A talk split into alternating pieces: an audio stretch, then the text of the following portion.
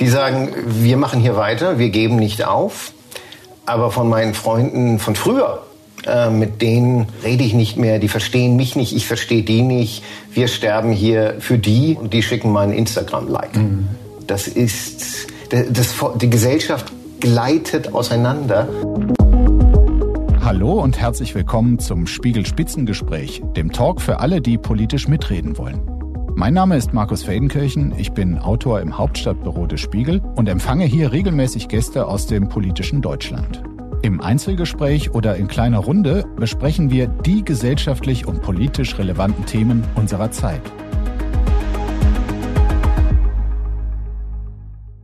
Wie stehen die Chancen der Ukraine zwei Jahre nach Kriegsbeginn? Wie lange hält das Land noch durch? Und wie realistisch sind gerade jetzt Friedensverhandlungen? Diese Fragen möchte ich heute diskutieren mit Claudia Major, der Leiterin Sicherheitspolitik an der Stiftung Wissenschaft und Politik in Berlin. Herzlich willkommen. Dankeschön. Mit dem linken Politiker Gregor Gysi. Herzlich willkommen. Und mit meinem Spiegelkollegen Christoph Reuter, der gerade erst von einer äh, Recherchereise aus der Ostukraine zurückgekommen ist. Danke. Ja, Herr Reuter, äh, es ist erst ein paar Tage her. Wo genau waren Sie unterwegs und welche Beobachtungen haben Sie vor Ort in der Ostukraine gemacht? Wir waren südlich von Bachmut, dieser alte umkämpften Stadt in Toretsk äh, bei der Infanterie, ganz vorne mhm. an der Front und in Kremnina ein bisschen weiter nördlich äh, in so einem Wald, der aussieht wie Ypern, völlig zerschossen und da haben die Ukrainer ihre Unterstände. Ähm, es sieht nicht gut aus, weil es gehen zwei Dinge zur Neige. Das eine ist Artilleriemunition. Ganz simple Dinge wie 120 Millimeter Granaten, die in der Anschaffung 60, 70 Euro kosten. Von denen aber beide Seiten natürlich Tausende verschießen jeden Tag und die Ukraine haben jetzt nicht mehr viele. Und das andere ist, äh, das Personal geht zur Neige. Ukrainer hier zum Beispiel an der Front. Ja, das war in ähm, bei Toretsk an dieser, Hügel, äh, dieser Hügelposition. Mhm. Ähm, es melden sich immer weniger Ukrainer freiwillig zur Armee oder kaum noch, weil in Kiew, in den großen Städten, im Rest des Landes äh, wird Normalität aufrechterhalten. Und dann fragen sich die Leute, ja, aber warum soll ich denn mein Leben opfern, ähm, wenn das normale Leben weitergeht? Es war jetzt Ihre fünfte Reise ja. in die Ostukraine. Wir haben gesehen, Sie hatten also da Kontakt zu den Soldaten ja. an der Front, haben mit ihnen geredet. Wie war deren Gemütsverfassung? Ähm, stoisch, zynisch. Die sagen, wir machen hier weiter, wir geben nicht auf. Aber von meinen Freunden von früher, äh, mit denen äh, rede ich nicht mehr, die verstehen mich nicht, ich verstehe die nicht. Wir sterben hier für die äh, und die schicken mal ein Instagram-Like. Mhm. Das ist, das, das, die Gesellschaft gleitet auseinander. Ähm, die, die weitermachen, die sich beteiligen. Und ich, menschlich kann ich jeden verstehen, der sagt, ich, ich will da nicht kämpfen. Das ist furchtbar. Das ist absolut furchtbar. Und es sterben sehr, sehr viele. Aber die Frage, die sich die Ukraine natürlich stellen muss, ist, was, was wollen wir am Ende? Mhm. Wie viele Opfer sind wir bereit zu bringen? Und natürlich die Bitterkeit darüber, dass sie da sitzen und sagen, naja, unsere Artillerie, das sind jetzt nur noch Drohnen, ähm, weil wir kriegen zu wenig geliefert. Mhm. Wirkt sich das auf die Kampfmoral aus, Ihrer Meinung nach? Nein, es wirkt sich darauf aus, ähm, wie viel leben dann noch, die eine Stellung verteidigen. Das ist ganz prosaische Mengenlehre. Wenn da nur noch 30 Mann stehen und die Russen greifen mit 500 an, ähm, geht es schlecht aus für die Stellung. Frau Major, der ukrainische Oberbefehlshaber hat gerade einige Teilrückzüge angekündigt, unter anderem aus der Kleinstadt nähe Donetsk Adievka. Ähm, wie ist Ihre Sicht auf das Gesamtgeschehen? Wie läuft es derzeit für die Ukraine? Herr Reuter hat es eben schon gesagt, die Lage ist außerordentlich angespannt. Die ist, die ist unheimlich schlecht für die Ukraine. Sie haben viele von den Gebieten, die Sie im letzten Jahr unter enormem Einsatz erobert haben, die haben sie jetzt wieder verloren. Im Zuge der, äh, Offensive, der Offensive im vergangenen Jahr? die haben sie wieder verloren. Sie haben enorm hohe Verluste, eben weil sie auch teilweise die Munition nicht haben äh, und einfach Also man redet von einem Unterschied von oder einer russischen Überlegenheit teilweise von 1 zu 3, teilweise 1 zu 7, je nach Frontabschnitt. Aber es ist völlig klar, ihnen fehlt schlicht die Munition, ihnen fehlt die Flugabwehr. Ähm, das heißt, sie sind dem auch relativ schutzlos ausgeliefert, plus die Personalprobleme. Das ist die Lage an der Front. Mhm. Und Sie wissen auch aus den aus den Planungen, aus den Berichten der westlichen Staaten, dass sich die Situation nicht schnell verbessern wird, weil die Industrieproduktion in den westlichen Staaten zu spät hochgefahren wird und wahrscheinlich erst am Ende des Jahres kommen wird. Man sieht die Blockade in den USA, wo das Paket festhängt und auch nicht klar ist, wie es weitergeht. Das heißt, die Lage ist dramatisch und es ist gerade wenig Besserung in Sicht. Und dazu kommt ein weiteres Element, dass Russland systematisch die Angriffe auf, die, auf das ganze Land, die Luftangriffe auf das ganze Land fortsetzt und ganz bewusst auch zivilen, zivile Ziele wie auch in der Vergangenheit mhm. schon angreift. Dann mal ganz konkret gefragt, sehen Sie, Sie haben die Besonderheit dieses Jahres 2024 skizziert. Sehen Sie eine Gefahr, dass äh, die Ukraine schon in diesem Jahr sagen kann, wir können nicht mehr? ich bin, da, ich bin da bei Herrn, Herrn Reuter, dass wenn man sich die Umfragen in der Ukraine ansieht, dass eine Mehrheit immer noch für ein Weiterkämpfen plädiert und auch ein Land gegen Frieden-Deal ablehnen, weil sie sagen, es hat in der Vergangenheit nicht funktioniert. Land gegen Frieden hat 2014 nicht funktioniert. Und wenn wir aufhören zu kämpfen, dann haben wir ja nicht Frieden, sondern dann sind wir wahrscheinlich unter russischer Besatzung und werden vernichtet, wie es in Bucha, Irpin, Mariupol, Isium der Fall ist. Und deswegen war mein Eindruck jetzt auch von den Gesprächen, die ich in der letzten Zeit hatte, die Verzweiflung, dass sie eigentlich keine andere Wahl haben, außer weiterzukämpfen, mhm. gleichzeitig aber aufgrund der fehlenden westlichen Lieferungen sie gar nicht weiterkämpfen können. Wenn die Munition fehlt, wenn die, wenn die Luftverteidigung fehlt, wenn die Wartung nicht da ist, die Ersatzteile nicht da sind, die elektronische Kriegsführung, also wenn es eigentlich an allem fehlt. Und das ist, glaube ich, die, die Frage, die daraus resultiert, ist, wie lange halten Sie es durch? Ich weiß es nicht. Ich war beeindruckt von den Gesprächen, die ich hatte, die sagen, was sollen wir denn machen? Wir haben ja keine Wahl, außer weiterzumachen. Mhm. Herr Gysi, Sie haben auf einem Landesparteitag äh, Ihrer Partei der Linken im Januar gesagt, weder Russland noch die Ukraine hätten äh, eine Chance, diesen Krieg zu gewinnen. Wenn Sie das zu gewinnen, ja. militärisch zu gewinnen, wenn Sie das so hören, äh, sieht es dann nicht doch zynischerweise gut aus, gerade für Russland? Ja, man darf das aber auch nicht überschätzen. Sie haben natürlich äh, eine ganz andere Waffenproduktion, eine eigene. Außerdem haben sie eben sehr viel mehr Menschen. Das darf man auch nicht vergessen. Und die NATO darf ja nie Soldaten hinschicken, denn dann hätten wir den Dritten Weltkrieg. Den kann sich nun auch keiner leisten. Jetzt haben Sie schon darauf hingewiesen, was in den USA blockiert wird. Dann darf man nicht vergessen, es gab jetzt Kritik von Scholz an Großbritannien und Frankreich, dass wir viel mehr bezahlen und zur Verfügung stellen als diese beiden Länder. Ob das stimmt, weiß ich nicht, habe ich in der FAZ gelesen. Aber heute im Ausschuss hatte ich den Eindruck, dass es doch stimmt. Die Kritik wurde wiederholt von der Regierung. Hm. Äh, alles komplizierte Situationen. Nur, ich sage immer Folgendes, jetzt ist es trotzdem ein Stellungskrieg. So viel haben sie ja nun auch nicht erobert, Russland. Sie werden nicht die ganze Ukraine erobern können. Ich glaube, das haben sie selbst inzwischen begriffen. Aber das weiß ich nicht. Aber was ich weiß, ist, dass wir jetzt, gerade weil es so ein, so ein Stellungskrieg ist, so schnell wie möglich dringen müssen auf einen Waffenstillstand mit Verhandlungen. Wenn man militärisch das Donbass-Gebiet nicht zurückbekommt, dann kann man es nur durch Friedensverhandlungen zurückbekommen. Mhm. Und da habe ich noch eine Bemerkung, meine letzte. Ja. Wenn wir es nicht machen, wenn wir warten, bis vielleicht Trump Präsident ist, der macht dann ein Ende des Krieges, aber zum schweren Nachteil der Ukraine.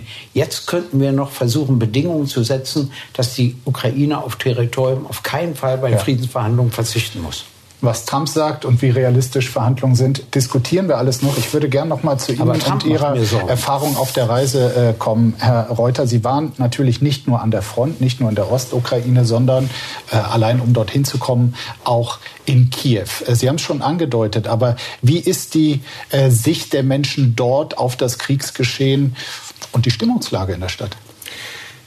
Normal. Ähm, Kiew ist, klingt vielleicht komisch, aber die Leute haben sich an gelegentliche Angriffe gewöhnt. Äh, auch daran gewöhnt, dass es mehr Angriffe sind als vor einem Jahr. Äh, aber die Restaurants sind voll, es gibt neue Restaurants, die Supermärkte sind voll. Ähm, äh, die Gefahr, die ich sehe, ist dieser Selbstbetrug, äh, diese Illusion zu glauben, das wird irgendwie so weitergehen, weil der, da unten diese Frontverläufe haben sich ja gar nicht so sehr verändert. Und wie Major zu Recht sagte, wir können nicht aufgeben, weil äh, wir haben keinen, mit dem wir wirklich Verhandlungen führen können. Putin will ja gar nicht verhandeln.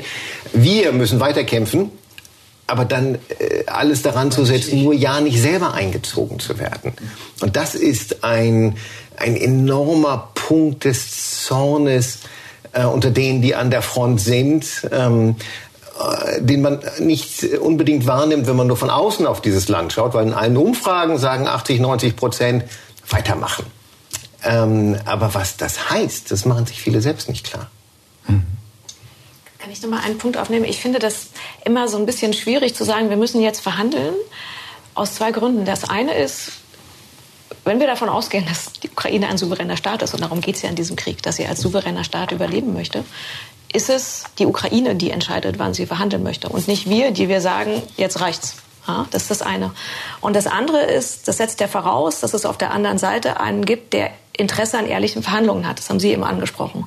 Und Russland hat sehr klar gemacht, dass sie mit der aktuellen Regierung gar nicht verhandeln wollen, sondern dass sie momentan viel mehr darauf setzen, dass sie länger durchhalten als der Westen und noch mehr von der Ukraine erobern können. Also die, das Interesse, den Krieg aufzuhören, sehe ich gerade in den offiziellen russischen Verlautbarungen nicht. Im Gegenteil, die Angriffswelle geht ja weiter. Wenn man sich gerade auch die Region Kupiansk anguckt, dann heißt es nämlich nicht nur die vier völkerrechtswidrig annektierten Gebiete, sondern sogar die Region Kharkiv noch. Hm. Das heißt, es geht ja Russland nicht darum, sich nur so in Anführungsstrichen nur vier Gebiete zu nehmen, sondern die Ukraine als Staat an sich abzuschaffen. Und deswegen ist natürlich das Ziel, diesen Krieg zu beenden. Ich glaube, da sind sich ja alle einig.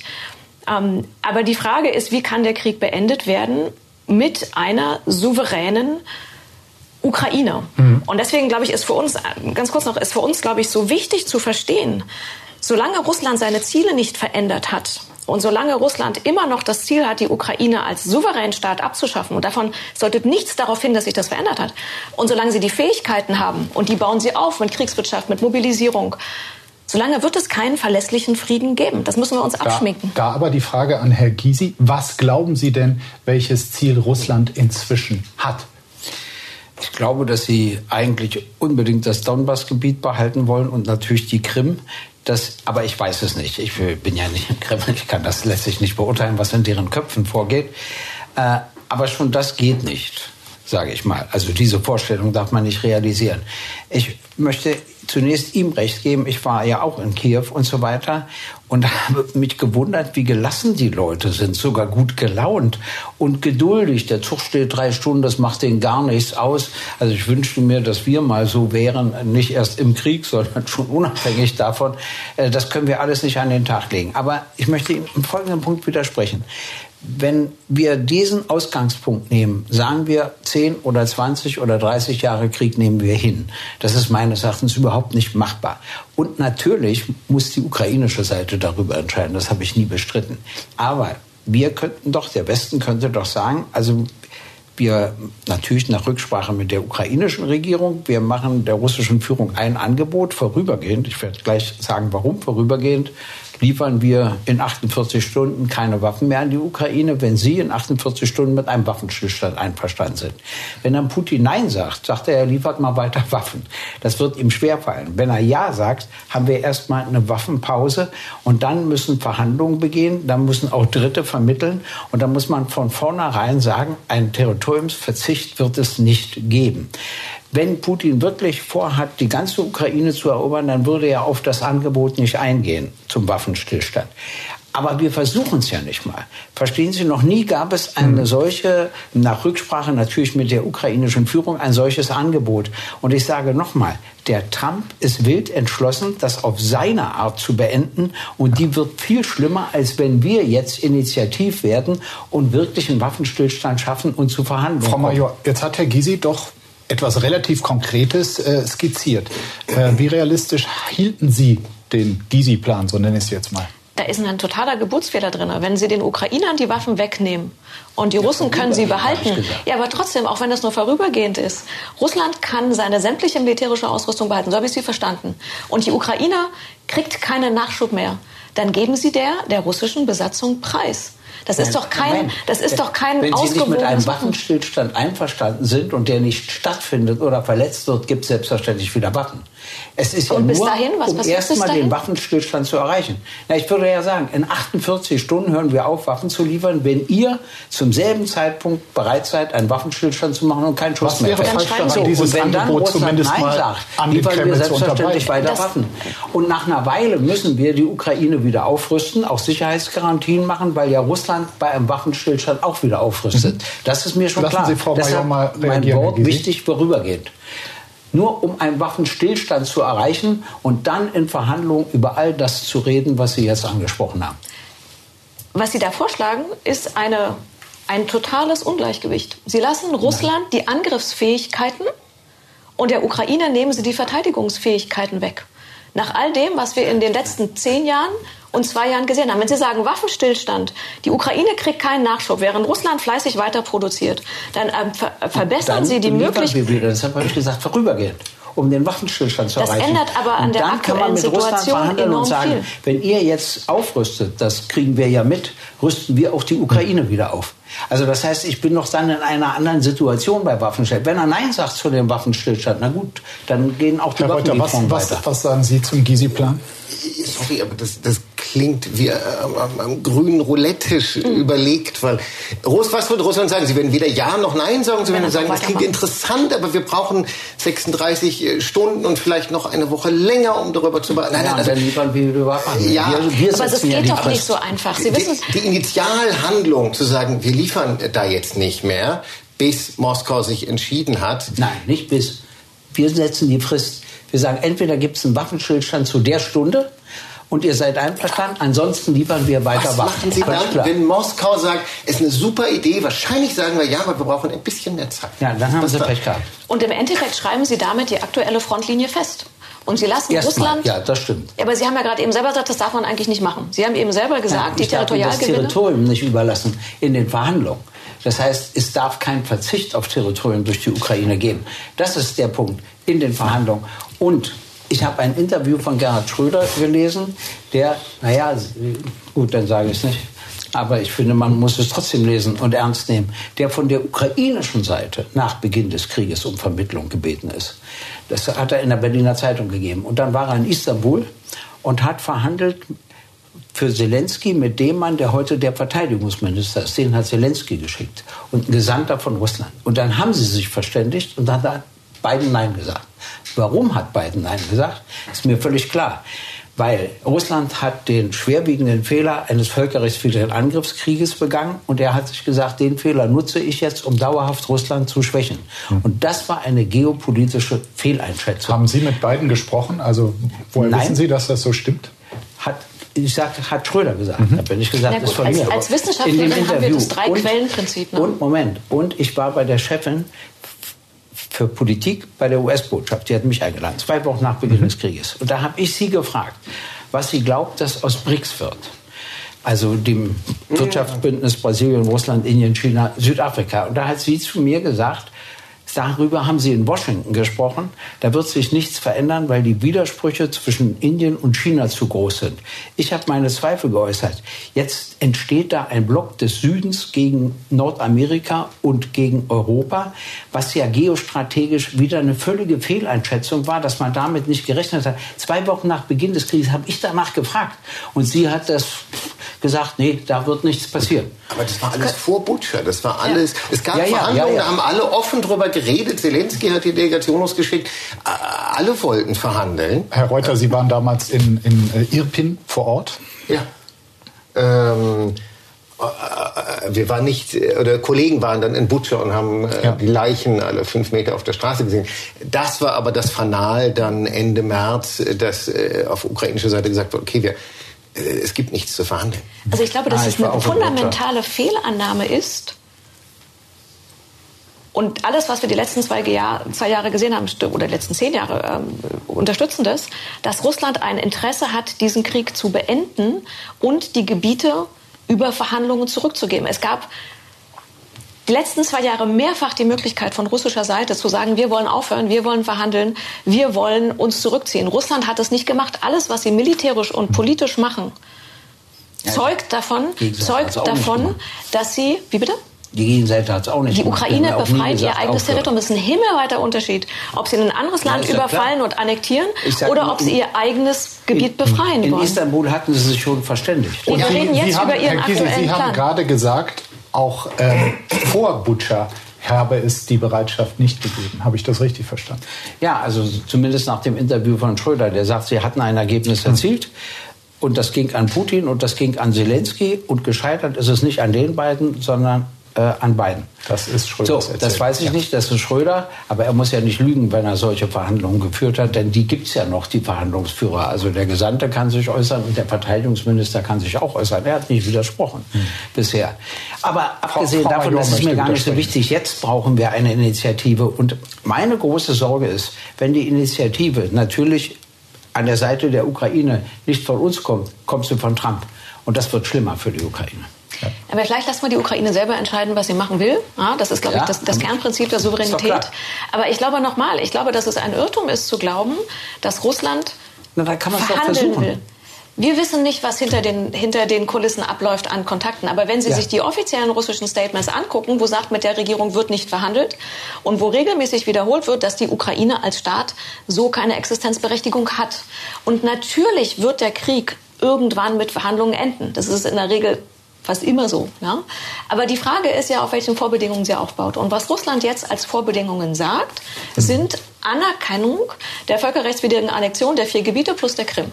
Ja, und erst danach, warten Sie mal ja. kurz, und erst danach kann man verhandeln. Das ist dann aber kein Verhandeln mehr, das Nein, ist Kapitulation. Äh, aber das haben Sie ja eigentlich gerade eben vorgeschlagen. Nein, überhaupt nicht. Ich habe gesagt, wir schlagen unter einer bestimmten Bedingung mit Fristsetzung, die Sie nicht verlängern können, einen Waffenstillstand vor und dann verhandeln wir und zwar können wir da ja auch Druck machen, auch auf Russland, auch die sogenannte Dritte Welt, weiß ich selbst, Wie Brasilien und Südafrika etc., damit die Ukraine in dieser, ihrer Souveränität bestätigt wird. Wenn wir es nicht machen, ich sage es nochmal, dann werden die Initiativen von Trump kommen, wenn der gewählt wird und die, meines Erachtens begehen die Demokraten den großen Fehler, äh, Biden erneut ja. aufzustellen. Also vielleicht hätte man da einen jüngeren geeigneten finden können, aber das geht mich alles nichts an. Aber wenn das passiert, dann sage ich Ihnen, passiert mit der Ukraine eine Katastrophe. Noch hätten wir es im Griff, die Verhandlungen auf anderer Ebene zu führen. Natürlich, da haben Sie völlig richtig, ohne Zustimmung der mhm. ukrainischen Führung geht es nicht. Aber genau darüber würde ich mit Ihnen reden, weil ich Ihr Schicksal sehe, vor und nach Trump. Und ich befürchte, wenn Trump nicht kommt, okay, sieht die Welt ganz anders aus. Aber ich befürchte, dass er kommt. Lassen Sie uns doch noch mal gemeinsam auf die Situation in der Ukraine äh, schauen. Es gibt sehr unterschiedliche Aussagen, Frau Major, darüber, wie viele Opfer dieser Krieg bisher schon gefordert hat. Da ist äh, auf russischer Seite, die einen sagen 70.000, äh, die ukrainische Militärführung spricht wiederum von 300.000 äh, gefallenen russischen Soldaten, auch 70.000 äh, ukrainische Soldaten. Soldaten sollen schon äh, gestorben sein. Welche Zahl halten Sie mit den Informationen, die Sie bekommen, für realistisch? Ich kann es Ihnen nicht sagen, weil die Quellenlage wirklich schlecht ist. Wir versuchen als Wissenschaftler immer dieses Drei-Quellen-Prinzip zu machen. Ich muss mindestens drei Quellen haben und dann irgendwo in der Mitte stimmt es wahrscheinlich. Ne? Ähm, es gibt Berichte, dass allein bei Avdiivka äh, Russland über 40.000 Verluste das ist die jetzt hat. Geräumte, die jetzt geräumte Stadt, Stadt ja. wo aber auch nicht ganz klar ist, ob das Gefallene und Verwundete, das wissen wir nicht. Ja. Ähm, was wir aber gesehen haben seit Beginn des Krieges, dass Russland eine absolut menschenverachtende Art der Kriegsführung hat. Das haben wir in, in Bachmut gesehen mit diesen menschlichen Wellen. Das haben wir jetzt auch noch auf Avdiivka gesehen, wo eine Stadt eingenommen worden ist. Das heißt, die lassen ihre Leute ungeschützt laufen. Ja. Aber und das haben völlig recht mit den Zahlen. Wir haben heute gefragt, ob die Regierung ein bisschen einschätzen kann, wie viele Zivilisten im Gazastreifen ums Leben gekommen sind. Kann sie nicht. Mhm. Also sie sagt, die einen sagen so, die anderen sagen glaub, so. Frau du kriegst keine wirklichen fertig. Informationen. Mhm. Wir können es nicht genau einschätzen, aber wir sehen auf ukrainischer Seite beispielsweise, dass die mit militärischer Erfahrung, die beispielsweise auch 2014 schon dabei waren, oder dass die mit der militärischen Erfahrung und Ausbildung zu großen Teilen schon gefallen sind. Ja. Und dass es schwer wird, nachfolgende Kräfte angemessen auszubilden. Mhm. Und auch langfristig auszubilden. Eine der Schwachstellen der Offensive war eben auch das, Zusammen das Zusammenspiel der verschiedenen Einheiten, weil sie nicht genug Zeit hatten, das zu üben. Und deswegen ist diese Personalfrage, die Sie am Anfang schon angesprochen haben, ein ja. zentrales Thema. Da sind wir auch dabei. Präsident Zelensky im Dezember war es, glaube ich, hat das Militär um die Mobilisierung von ja. 500.000 zusätzlichen ja. Soldaten bekommen, für, äh, gebeten. Für wie realistisch halten Sie das, dass diese 500.000 zusätzlichen kommen? Ja, die große Frage, die äh, sich äh, die politischen Kreise in Kiew stellen, ist, wie wollen wir gegen Russland kämpfen, wenn wir dafür einer Diktatur ja immer ähnlicher werden müssen, wenn wir mit Zwang die Leute rekrutieren? Ja. Und Zalushny interessanterweise wurde nicht unpopulärer als er das gefordert hat. Aber es ist natürlich eine wahnsinnig unpopuläre Maßnahme, die mit noch mehr ja, Zwang durchgesetzt werden müsste um die Leute dazu zu gewinnen. Aber das Problem sind nicht nur, darauf nochmal zu kommen, nicht nur die, die reinen Zahlen, wie viele Leute fallen, sondern wen Russland in diesen Krieg schickt, das sind die Leute von der Peripherie, das sind Kontraktniki angeworbene aus Burjatien, aus den ärmsten Gegenden. Zum das Teil sind, auch Inhaftierte, die extra für den Krieg ja, die sind, die sind, äh, aber die sind, Zehntausende von denen sind schon tot. Es kämpfen Ausländer, es kämpfen Nepalis, es kämpfen Usbeken, es wird alles eingesammelt, was man irgendwie an die Front schicken kann. Mhm. Während auf ukrainischer Seite sind die gefallen, die äh, die größte militärische Erfahrung hatten. Und es sterben die, die einfach die, die engagiertesten sind, die ja. sagen, ich kämpfe, ich mache das, ich gehe nach vorne und irgendwann ist man dann aber tot. Eigentlich dürfen Ukrainer zwischen 18 und 60 Jahren, also im wehrfähigen, äh, wehrfähigen Alter, das Land nicht verlassen. Dennoch leben zum Beispiel in Deutschland 200.000 ukrainische Männer derzeit. Äh, in dieser Altersklasse in der gesamten EU schätzt man äh, 600.000. Herr Gysi, sollten diese Männer an die Front oder ist es quasi ihr gutes Menschenrecht äh, vor Krieg und Tod, sich hier in Deutschland zu schützen? Eine sehr komplizierte Frage weil ich möchte ja auch niemand zwingen, an einem Krieg teilzunehmen was leider bei Kriegen dann häufig geschieht. Äh, bloß Leute, die du zwingst, die das eigentlich nicht wollen, sind dann auch als Soldaten, so hat es mir zumindest mal ein General erklärt, nicht besonders geeignet, weil ihnen der Wille fehlt zum Kampf. Das ist das eine. Nur eine Selbstverteidigung, die ist immer da. Ist klar, aber das heißt auch sich ducken und weniger den Mut haben, dann auch zu kämpfen. Äh, was ich daneben finde, ist, dass die russischen Männer, die nicht am Krieg teilnehmen wollen und denen ja Gefängnis droht, gleich. Wenn die abhauen nach Aserbaidschan, dass wir denen kein Asyl gewähren, sondern da wird gesagt, die wollen sich irgendwie drücken, haben sowohl die Union als auch die AfD erklärt, das finde ich nur vollständig daneben. Mhm. Wir müssten doch, wenn wir gegen den Krieg sind, die Russen, die nicht daran teilnehmen wollen, auch ein bisschen schützen. Aber ist, die Frage mit den Ukrainern ist sehr schwer, äh, weil wenn wir sie zwingen zurück, ja, äh, und die Ukrainer sie dann unternehmen und sie entweder bestraft werden oder sie in den Krieg ziehen, ist das keine leichte Entscheidung. Wenn wir sie behalten, ist es auch keine leichte Entscheidung. CDU, also ich gebe zu, dass beide Entscheidungen nicht mhm. besonders glücklich sind. Die CDU zum Beispiel, der Kollege Kiesewetter, äh, mhm. äh, schlägt äh, vor, Sanktionen gegen diese Ukrainer, die hier sind, äh, zu verhängen, etwa das Bürgergeld zu streichen. Äh, was halten Sie davon? Naja, das kann man machen, dann finden die andere Wege. Also das ist meine Überzeugung. Wissen Sie, ich, ich, ich, ich kenne diese Leute. Das ist auch alles, was wir mit Drittstaatenregelung sagen.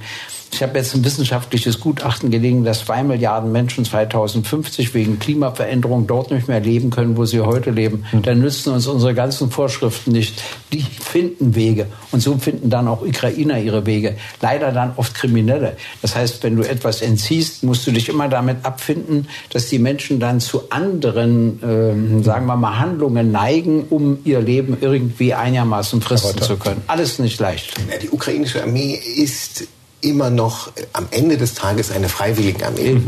Das hat sie stärker gemacht, flexibler. Ähm, die brauchen niemanden, der mit der Waffe hinter ihnen steht, um etwas zu tun, sondern die entscheiden relativ dezentral, machen wir das, machen wir das, machen wir dieses. Ähm, und das ist eine Stärke, die äh, fatal wäre aufzugeben. Und die Gretchenfrage für, stimmt, für dann die dürfen wir die auch nicht zurückschicken, denn die müssen ja gar nicht zur Armee, wenn sie nicht wollen.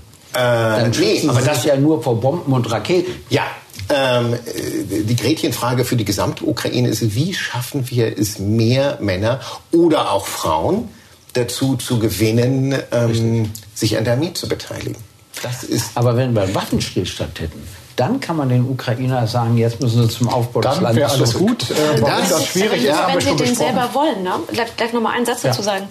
Ähm, ich glaube, ein Schlüsselelement für erfolgreiche Waffenstillstände oder auch zukünftige Friedensordnungen ist, dass diese als gerecht empfunden werden. Klar. Und wenn wir uns zurückerinnern an Minsk, sind die nicht als gerecht empfunden worden und sie sind auch nicht umgesetzt worden. Das Aber heißt, das die Lehre Abkommen ist ja auch von der Ukraine nicht eingehalten worden. Das heißt, die Lehre, die man die man ziehen kann aus den letzten zehn Jahren. Russland hat sich an keiner einzigen der Abkommen gehalten und die vorherigen Abkommen sind nicht als gerecht empfunden worden und sie wurden nicht umgesetzt.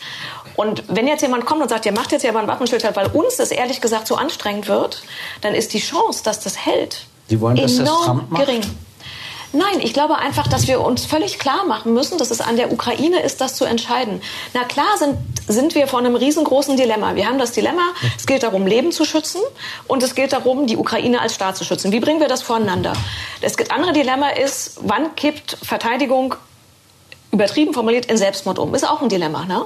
Aber im Endeffekt hat die Ukraine bislang eine Entscheidung getroffen. Und wer sind wir, die wir sagen, unsere ethische Überlegung ist aber besser und wichtiger als die der Ukrainer? Mein Punkt ist einfach nochmal darauf hinzuweisen, dass es eine Entscheidung der Ukraine ist. Und wenn man sie zu irgendwas zwingt, wie es bei Minsk der Fall war, dann wird es nicht belastbar sein. Und der andere Punkt ist, dass ich keinerlei Indikation sehe, dass Russland ein Interesse hat, aufzuhören, weil es ja gerade Sie haben das angesprochen, sehr gut läuft. Wir kommen mit der Produktion nicht nach.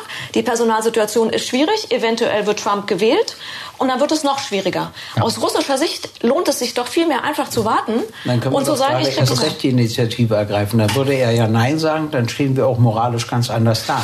Wenn er aber Ja sagt und wir einen Waffenstillstand bekommen, haben wir viel bessere Verhandlungschancen, ich meine, ich muss natürlich die ukrainische Regierung davon überzeugen, da haben Sie völlig recht, aber genau das würde ich versuchen. Mhm. Viel bessere Verhandlungschancen, als wenn wir warten, bis ein Trump das auf seine Art und Weise erreicht. Ich glaube, Dann Punkt hat die Ukraine viel schlechtere Karten als heute. Den Gysi-Plan jetzt einfach mal so stehen und gucken ja. weiter auf die Situation äh, in der Ukraine. Ein großer Unterschied auch anders als in den Monaten nach Kriegsbeginn scheint es auch an der politischen Führung des Landes nicht mehr die große Einigkeit, alle haken sich unter äh, zu gehen. Präsident Zelensky steht immer häufiger in der Kritik, äh, in der Kritik. Wie sehen Sie seine Position, Herr Reuter, und wie ist die Stimmung im Volk ihm gegenüber? Es gab ähm, schon ziemliches Entsetzen, als Salushny abgesetzt wurde. der Verteidigungsminister. Es, ja, sorry, ja. Der, nee, Generalstabschef. Der Generalstabschef dieser bärige Verteidiger von Kiew, der Ukraine, ähm, weil es eben wahrgenommen wurde, als jetzt geht es nicht mehr um die große Einheit. Und die Ziele der beiden sind ja eigentlich nicht unterschiedlich. Die wollen beide die Ukraine befreien. Aber jetzt geht es zurück in die Politik, weil Zelensky hat Angst, dass Saluzhny in die Politik geht, wozu er ihn jetzt erst recht getrieben hat. Äh, und deswegen entlässt er ihn vorher und schwächte aber damit die die Verteidigungsfähigkeit. Es, es gibt halt wenig gute Nachrichten. Ähm, der Erfolg, äh, der kann immer viele Väter haben, aber bei der Niederlage, da, da beginnt dann die Spaltung.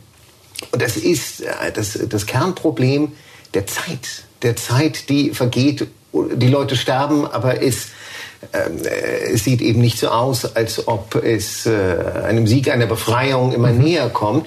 Und ich bin ja eher Experte für, für zerfallene, für dysfunktionale Länder. Und ich fand es extrem beeindruckend zu sehen, wie geeint, wie unglaublich mobilisiert stark die Ukrainer waren ähm, obwohl das ja eher disparater Staat ist, der aus ganz vielen Teilen zusammengesetzt wurde, was für eine Kraft dieses Volk entfaltet hat, zu sagen, so, wir verteidigen uns gemeinsam, wir helfen uns dagegen. Ja. Das ist auch eine Hypothek, weil wenn die das Gefühl bekommen, wofür? Es hat ja nichts gebracht weil man das Gefühl hat, aus dem Ausland kommt zu viel Druck, es wird nichts mehr geliefert, man wird Russland äh, mehr oder minder geopfert oder weil sie das Gefühl haben, es wird Selbstmord weiter zu kämpfen, ähm, weil wir sind einfach zu schwach.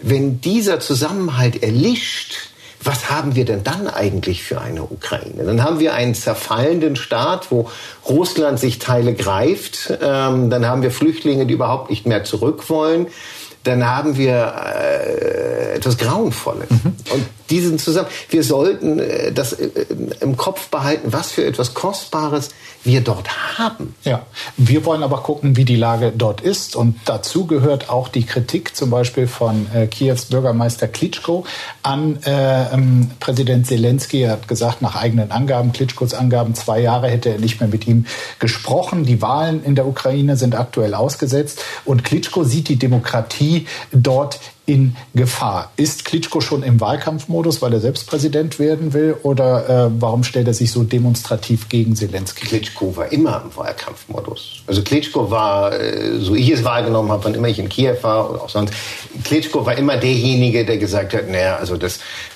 ich bin hiermit nicht einverstanden, ich bin damit nicht einverstanden. Äh, ja, ganz am Anfang gab es schon diese Einigkeit. Ja, okay, in den ersten Wochen vielleicht. Ja. Aber das, jetzt sprechen wir über einen Zeitraum von zwei Jahren. Äh, aber Klitschko war der Einzige. Warum macht er das denn? Äh, schon aus, äh, er möchte auch mal Präsident werden. Oder zumindest äh, als Königmacher dort auftreten können. Ähm, aber Klitschko war der Einzige. Und jetzt hat man das Gefühl, es werden mehr und es wird, es wird mehr, es geht wieder mehr um Politik und um Macht. Ähm, mhm. Und das kann natürlich fatal mhm. sein. Frau Major, im Deutschen Bundestag wird morgen ein Antrag der Ampelkoalition äh, beschlossen mit erstaunlich klaren Worten, wenn man dort mal reinschaut. Da ist äh, zum Beispiel festgeschrieben, dass die Russlandpolitik ein Fehler war. Das heißt, die Ukraine müsse gewinnen. Auch die Krim solle zurückerobert äh, werden. Es wird auch von neuen, weitreichenden Waffen, die geliefert werden, äh, gesprochen. Explizit nicht darin ist die Ankündigung, auch Taurus Marschflug Körper, zu liefern. Und die Frage an Sie, wie hilfreich wären diese Taurus für die Ukraine? Also um ein Thema abzuräumen, es gibt keine Gamechanger-Waffen. Ja? Also das wird immer wieder kolportiert, aber kein einzelnes Waffensystem, weder der Kampfpanzer noch der Taurus, entscheiden alleine den Krieg. Das ist Murks. Ja? Sondern es geht immer um das Paket. Mhm. Ähm, und man könnte jetzt auch, wenn man mich fragen würde, was ist denn das, was Sie am meisten brauchen, würde ich wahrscheinlich sagen Artilleriemunition, Wartung, äh, elektronische Kampfführung, Drohnen. Ne? Das heißt, der Taurus Marschflugkörper ist Teil eines Paketes. Was ihn so besonders macht, ist, dass er weiter reicht und andere Qualitäten hat als die französischen Scalp und die britischen Storm Shadow, die so in der gleichen Familie sind. Das heißt, es wäre tatsächlich ein sehr, eine sehr hilfreiche Waffe, um weit hinter die russischen Linien zu zielen, dort Logistik, ähm, Gefechtsstände, sowas wie die, die Kertschbrücke zum Beispiel zu zerstören, um Russland nachhaltig zu schwächen und damit weitere Befreiung hoffentlich irgendwann der Gebiete vorzubereiten. Wir haben gesehen, dass die, dass die Ukrainer mit den britischen und französischen Marschflugkörpern wirklich große Erfolge erzielen konnten. Also der Angriff auf das Hauptquartier der Schwesterflotte auf der Krim war zum Beispiel mit einem dieser beiden Marschflugkörper, ich glaube Storm Shadow oder vielleicht war es auch Scalps, weiß ich nicht. Das heißt, es würde die Ukraine tatsächlich, es würde ihr sehr helfen, und deswegen sage ich ehrlich, kann ich nicht nachvollziehen, warum es nicht gemacht wird. Und die Eskalationsgefahr auch erhöhen, Herr Gysi? Wahrscheinlich. Äh, aber ich bin kein Militärexperte. Ich kenne mich da nicht aus und will auch gar nicht so tun, als ob ich einer bin. Es reicht ja schon, dass Baerbock und Habeck immer so tun, als ob sie Militärexperten sind, was ich ihnen auch nicht abnehme. Aber ich will nicht dazu gehören. Ja. Äh, wissen Sie, weil Sie gesagt haben, die ukrainische Führung muss das entscheiden. Am Beginn hat ja Zelensky gesagt, er verhandelt nochmal neu mit Russland über das Donbassgebiet, weil das ja autonom werden sollte, laut Minsk II, was da nicht passiert ist. Und dann hat der Westen ihm gesagt, nee, pass auf, das geht nicht wir unterstützen dich etc. Wir dürfen nicht vergessen, dass wir am Beginn ja durchaus Einfluss auf den Verlauf hatten. Ja. Und wenn wir uns dann zurückziehen oder jetzt nicht selbst die Waffenstillstands- und Friedensinitiativen ergreifen, sondern abwarten, bis eben höchstwahrscheinlich oder zumindest ziemlich wahrscheinlich der Trump das Ganze macht, finde ich das auch unverantwortlich, mhm. auch unverantwortlich gegenüber der Ukraine. Es gibt Kann ich nochmal diese Eskalationsfrage aufnehmen, weil ich die wichtig finde? Machen Sie es bitte. Ähm, dann wir, haben die französischen, wir haben die französischen und die britischen Marschflugkörper, die geliefert worden sind. Und die beispielsweise die Krim angegriffen haben. Ich hatte eben das Beispiel Schwarzmeerflotte mhm. äh, Hauptquartier gegeben. Das hat zu keiner noch stärkeren Reaktion von Russland geführt. Russland zerstört das Land sowieso seit dem erneuten Überfall am 24.02. Deshalb glaube ich, kann man relativ klar sagen, die Eskalation, die man als Grund anführt, hat in den Fällen von Frankreich und Großbritannien nicht stattgefunden. Aber Sie sagen ja selbst, die Rakete ist ja viel weitreichender.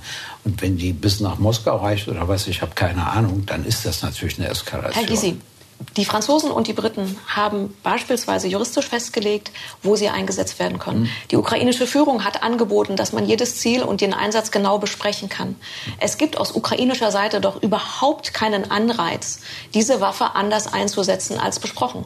Wenn Sie sich das ukrainische Verhalten seit Beginn des erneuten Überfalls 24.02. ansehen, haben sie sich an die Abmachung mit den westlichen Unterstützerstaaten gehalten.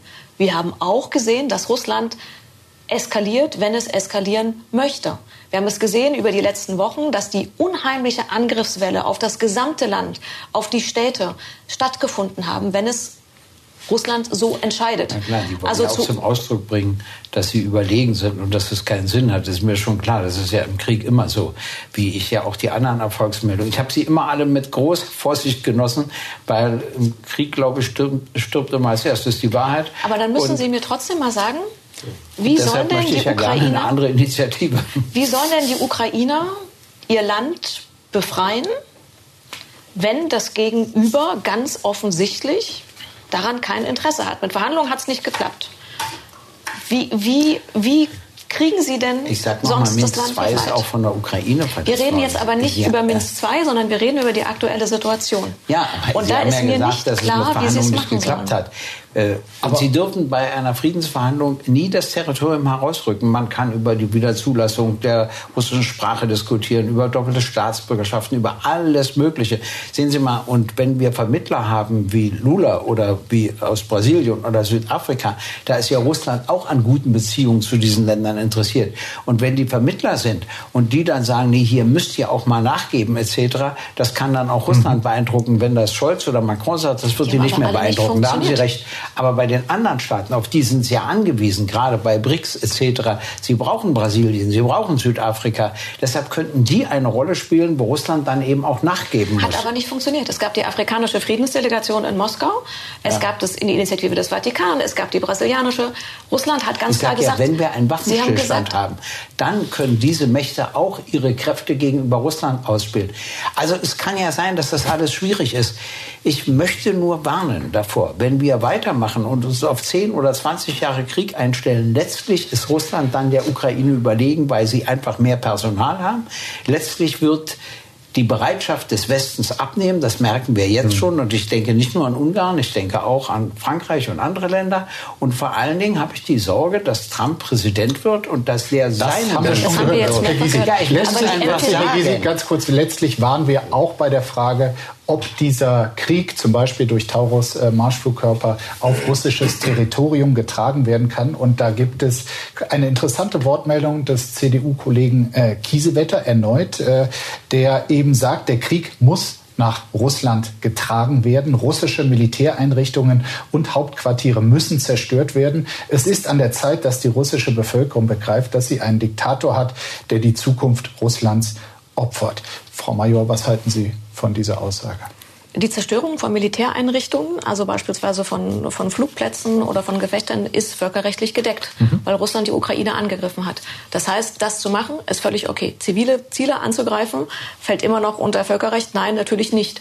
Aber die Zerstörung sozusagen der Basis, also von der aus Russland militärisch angreifen kann, wie die Flugplätze, mhm. sind völkerrechtlich gedeckt. Die Ukraine hat aber auch sehr klar gemacht, dass sie dafür keine westlichen Waffen nimmt, weil sie natürlich über die Befindlichkeiten der westlichen Unterstützer Staaten weiß. Kann man das so gut trennen? Also Sie können einen militärischen Flugplatz sehr wohl, also Sie meinen die Waffensysteme.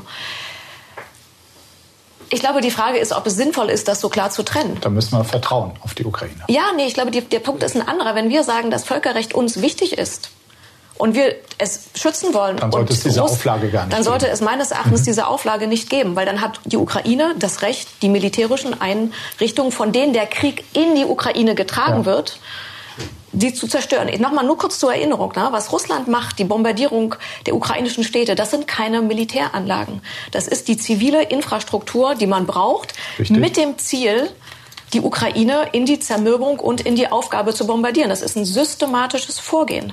Ja. Also das sollte man auch noch mal dran erinnern. Es geht nicht darum, auch ist es wichtig zu sagen, unter der russischen Besatzung findet eine aktive Entukrainisierungspolitik statt, mit, mit einem Verbot der ukrainischen Sprache, mit einem Ausschalten der ukrainischen Kultur, mit Ansiedlung äh, von anderer Bevölkerung. Diese, Russland behandelt diese Gebiete nicht als Verhandlungsmasse, sondern es behandelt diese Gebiete als Russland. Es gibt neue Schulbücher, es gibt neue Karten. Es wird in ganz Russland als Russland bezeichnet, nicht als Verhandlungsmasse. Nochmal an Herr Gysi die Frage, wenn die Ukraine Stellungen auf russischem Boden, Militärlager bombardiert, gehen Sie das damit? Ist Militär, das ist völkerrechtlich legitim, da stimme ich ihr zu. Aber ob es klug ist, weiß ich nicht, weil die können ja auch eskalieren. Das darf man nicht vergessen. Und äh, wenn Russland eskaliert, kann das wiederum für die Ukraine ungeheuer tragisch sein kann. Ich nehme an, dass solche Überlegungen im Kopf von Scholz eine Rolle spielen. Aber wie ich Scholz kenne, fällt er letztlich doch um und macht es. Und dann werden wir sehen, äh, ob das nicht doch zu einem Missbrauch führt, der uns dann auch wieder viel kostet und zu einer Eskalation seitens der russischen Seite führt. Wir denken nur noch in Form des Krieges. Und ich möchte gerne, dass wir wieder anfangen, darüber nachzudenken, wie wir zu einem Waffenstillstand und zu einem Frieden kommen. Das wäre mir wichtig. Es gibt den Zehn-Punkte-Plan, den der Präsident Zelensky vorgeschlagen hat. Dazu gibt es Arbeitsgruppen, die haben sich getroffen in Kopenhagen, in Malta, in Jeddah. Die treffen sich weiter. Da wird ausgearbeitet, ähm, was gemacht werden kann. Auf den Zehn-Punkte-Plan hat die russische Regierung bislang nicht reagiert. Und da gibt es ja sehr klare Vorstellungen, wie man das umsetzen kann. Das ist der eine Punkt. Der andere Punkt ist, dass diese Angriffe auf russische Militärziele ja bereits stattfinden.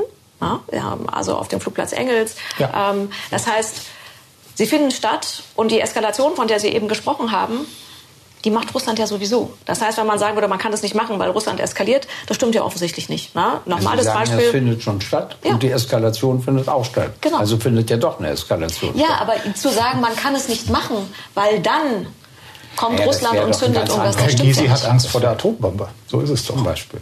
Der hat nicht, alle haben Angst. Es ist völlig normal, vor einer Bombe, die absolute Zerstörung bringen kann, davor Angst zu haben. Das ist völlig normal. Die Frage ist aber, lassen wir uns selbst abschrecken bei dem, was wir machen? Oder nicht? Und es kann auch sehr gut sein, dass man in diese Selbstabschreckung verfällt und damit viel schlimmere Kosten in Kauf nimmt. Also ich meine, ich verweise nochmal darauf, Sie waren in, in Butscha und ja. Irpin. Na, Dort haben Sie... Ich. Da gab es einen Widerspruch, will ich Ihnen nur erklären. Äh, Sie haben einen Widerspruch ausgemacht, dann erklären Sie uns den mal ja, kurz und knapp. Sagen, ich war in Butscha und, und da weiter. wurde gesagt, es ist völlig unverständlich, dass die Russen die äh, die, nur die Zivilbevölkerung getötet hat, denn die Ukrainer waren ja freiwillig abgezogen. Sie hatten Butscha aufgegeben und die Russen kamen rein und haben dann die 300 etc. ermordet. Aber das leuchtete mir ein. Dann haben sie uns einen Panzerfriedhof gezeigt. Dann habe ich sie gefragt, na, aber wenn sie schon zurückgezogen waren, wieso sind dann so viele russische Panzer zerstört? Also dort. Und daraufhin wurde mir erklärt, was mich und auch Trabert, Professor Trabert umgehauen hat. Da haben sie gesagt, naja, bevor die Russen kamen, kamen die Truppen von, wie hieß dieser komische General, der inzwischen tot ist? Prigozhin. Ja, Prigozhin. Und da haben die Russen den Ukrainern gesagt, dass der kommt. Daraufhin haben sie den Prigozhin bekämpft, dabei die Panzer zerstört. Dann sind sie abgezogen und dann sind die Russen gekommen. Da habe ich nichts mehr verstanden, ehrlich gesagt. Und ich glaube, ich, Herr Reuter versteht auch nichts ja, mehr. Und da, fragen Sie mal, ich hab, äh, schauen Sie sich den, den Friedhof an und lassen sich erklären, welche Panzer das sind. Das sind Prigoschin-Panzer, haben Sie mir erklärt. Und der Tipp sei von den Russen gekommen. Ich habe gar nichts mehr verstanden zu traben und habe gesagt, jetzt muss ich mich hier dolus eventualis und äußern. Ändert das irgendwas äh, an der Realität? Ja. Äh, ja der, aber der ermordet wurden die Zivilisten, das stimmt. Dann habe ich Sie gefragt, wie aber viel warum erzählen Sie dann die Geschichte? Ja, Nur damit ich Ihnen erzählen, weil ich Sie gefragt habe, wie Prigoschin schon umgebracht hat. Und dann haben Sie gesagt, das wissen Sie nicht. Also Sie können nicht unterscheiden, wie viel von der einen Armee oder der anderen, jetzt, wobei die eine Armee genauso unter Verantwortung steht. Ja. Ähm, äh, also in Bucha, aber auch in anderen Orten sind Zivilisten umgebracht worden. Ja. Zum einen, weil eine, eine Soldateska dort geplündert hat und einfach Leute erschossen hat, weil sie deren CD-Spieler, Waschmaschine, Kühlschrank mitnehmen wollte. Und das andere war, dass die Zivilisten als Informanten galten und es auch waren und an die Ukrainer weitergegeben haben. Da steht ein Panzer, da haben die einen Stützpunkt, da haben die das und dann haben die Ukrainer das beschossen was äh, zu einer Eskalation geführt hat, dass äh, Zivilisten einfach nach 15 Uhr auf der Straße aber erschossen wurden, wenn sie da waren. ja, aber das ist, ja, aber das doch eigentlich, das, das war unverständlich, was mir erklärt Sorry, aber das, das ändert nichts am Gesamtbild. Nein, nein, es ändert nichts daran, dass Menschenrechtsverletzungen Okay, jetzt habe ich es verstanden. Wenn selbst Herr Gysi sagt, es sei irrelevant, können wir uns guten Gewissens äh, der nächsten Frage widmen. Herr Reuter, ähm, nach all den Gesprächen, die Sie auch an der Front ähm, geführt haben, dem Mangel, den dort auch herrscht, äh, gesehen haben. Was bräuchte die Ukraine, um sich erfolgreicher den russischen Angreifern erwehren zu können? Ähm, ganz, ganz schnell Hunderttausende Drohnen, sogenannte FPV-Drohnen, First-Person-View-Drohnen. Ähm, die sind hier, ist im Hobbybereich bekannt, wo der Pilot mit einer Datenbrille äh, wie im Cockpit der Drohne den Flug verfolgen kann.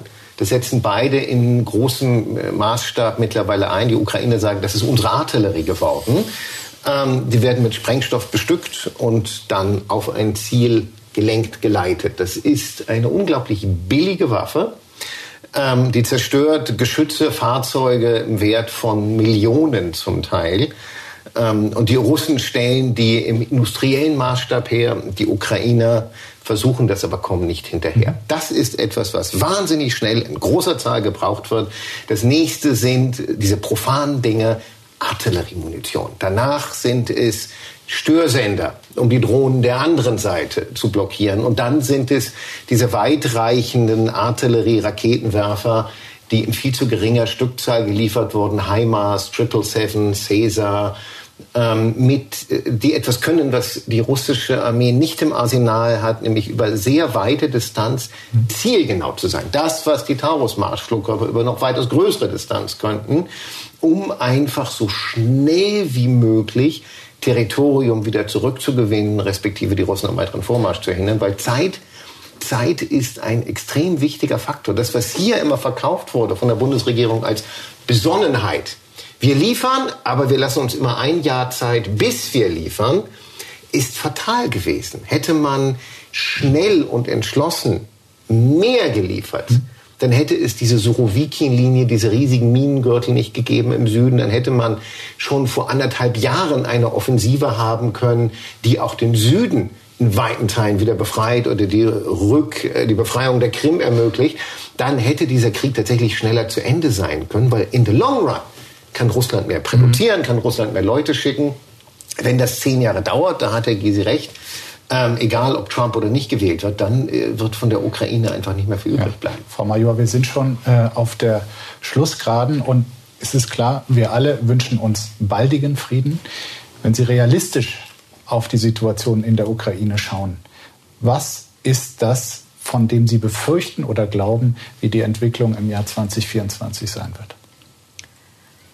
Meine Befürchtung ist, dass die Unterstützung aus dem Westen, die fehlende Unterstützung aus den westlichen Staaten dazu führt, dass die Ukrainer jetzt schon umplanen. Also die müssen ja jetzt schon anders planen, weil sie wissen, sie müssen damit ausgehen, dass das US-Paket nicht kommt, dass sie in diesem Jahr noch mehr Gelände verlieren werden, dass sie noch mehr Personal, noch mehr Soldaten, noch mehr Menschenleben verlieren werden, dass Russland die Angriffe gegen die Zivilbevölkerung fortsetzt. Und dass dann bei uns die Debatte in den westlichen Städten, in den westlichen Ländern wieder hochkommt, die Ukraine soll doch aufgeben und sich unterordnen, was meines Erachtens heißt, man überlässt die Ukraine der russischen Besatzung. Das ist meine große Sorge.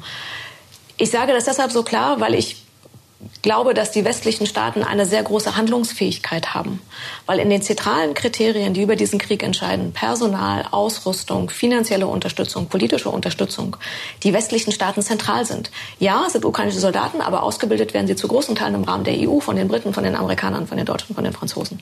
Ausrüstung, alles, was Sie gesagt haben, plus Wartung, Ersatzteile, plus Luftunterstützung, elektronische Kampfführung, das kommt auch zu großen Teilen aus dem Westen. Da kann man auch die Koproduktion mit der Ukraine noch weiter unterstützen unterstützen. Da ist aber auch der Westen zentral. Finanzielle Unterstützung, um den Staatshaushalt am Laufen zu halten, ist auch der Westen zentral. Und bei der politischen Unterstützung auch. Das heißt, wir können jetzt sagen, Öl steht schlecht. Wir können aber auch sagen, das hätte ich mir übrigens bei der Mitte-Sicherheitskonferenz gewünscht, dass wir sagen, jetzt müssen wir noch mal uns richtig engagieren, um das Kosten-Nutzen-Kalkül der russischen Streitkräfte, der russischen Regierung zu verändern. Und deswegen finde ich diese Frage, naja, wie schlimm wird's denn? Denke ich wir können es mitgestalten. Mhm. Und ich glaube, wir sollten uns das eher als Aufgabe setzen, die Ukraine in die Position zu bringen, dass sie den Krieg nach ihren Vorstellungen beenden kann und keine Kapitulation, kein Siegfrieden, kein Minsk III, was eine Kapitulation wäre, dass sie das nicht anerkennen muss. Herr Gysi, die abschließende Frage an Sie. Wenn Sie Bundeskanzler wären, viele sagen, Gott bewahre, ja. Würden Sie Wladimir Putin, würden Sie Wladimir Putin zu einem Friedensgipfel zu Verhandlungen nach Berlin einladen? Nein, ich würde mit der ukrainischen Führung darüber sprechen, dass der Waffenstillstand jetzt für die Ukraine die beste Variante wäre. Sie muss sich dafür entscheiden und dass ich dann den Druck mit anderen Staaten zusammen auf Russland erhöhen würde, um tatsächlich zu einem Waffenstillstand zu kommen. Und wenn es nicht gelingt, ist Russland daran schuld. Aber wenn es gelänge, dann könnte das viele Leben retten in der Ukraine. Ich will, dass das Töten, das Verletzen und die Zerstörung aufhören. Und mhm. zwar so schnell wie möglich und nicht in zehn Jahren oder in 15 Jahren. Und wenn Ihre Sorgen stimmen, die Sie sagen, dann ist es ja noch notwendiger, jetzt so schnell wie möglich zu einem Waffenstillstand zu kommen. Wir machen hier einfach mal äh, fest, äh, dass wir uns alle dasselbe wünschen. Wie man es erreicht, ist die andere Frage. Ich danke für die offene Diskussion. Alles Gute Ihnen. Vielen Dank für Ihr Interesse, liebe Zuschauerinnen und Zuschauer. Das Spitzengespräch gibt es auch als Podcast auf allen gängigen Plattformen. Bleiben Sie heiter, so gut es geht und bis bald.